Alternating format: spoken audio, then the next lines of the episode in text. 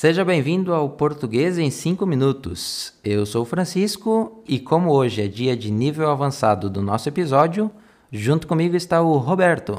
Olá!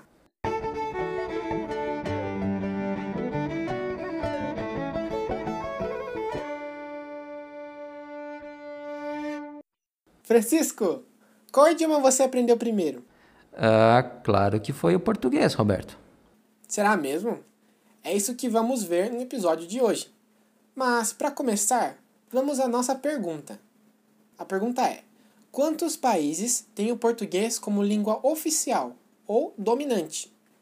Resposta: letra A, 5, letra B, 8 ou letra C, 12 países. Olha, eu não sei, mas imagino que seja a letra A, cinco países. Bom, logo logo a gente vai descobrir se você está certo. Agora, Roberto, eu acho que eu não entendi a sua pergunta inicial sobre a primeira língua que eu aprendi. Como assim? Olha, eu perguntei porque para muitos de nossos ouvintes, o português pode parecer um idioma completamente diferente quando falado por diferentes pessoas. Ah, sim, isso é verdade. E quando se fala do português falado no Brasil, a coisa não é muito diferente. O Brasil é um país enorme, com mais de 200 milhões de habitantes e que teve a influência de diversos outros povos, indígenas, africanos, europeus e outros. Além disso, quando os portugueses chegaram nas terras brasileiras, há uns 500 anos atrás, encontraram nada mais, nada menos que uns 1.200 idiomas indígenas. E esse choque de culturas interferiu diretamente na forma como nós falamos a língua portuguesa por aqui. O resultado é que de norte a sul do Brasil, todos falam português, mas com diferentes sotaques. Sim, e um sotaque muito conhecido que nós temos aqui na região, nós encontramos no interior do estado de São Paulo. Vamos ouvir a nossa amiga Ana Cristina. Pego ônibus todo dia na parada na frente das casinhas. Pego ônibus todo dia na parada na frente das casinhas. Esse sotaque tem uma pronúncia particular da letra R. Por exemplo, Parada, frente, carta, porta. outra característica também é a substituição do som li por i, como em palha, milho e óleo, que ficam assim.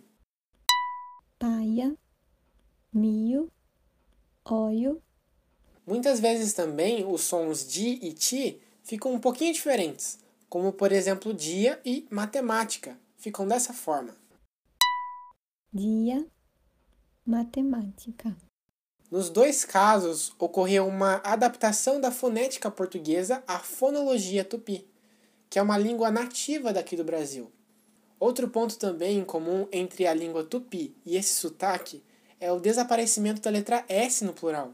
Por exemplo, a casa, singular, as casa, plural.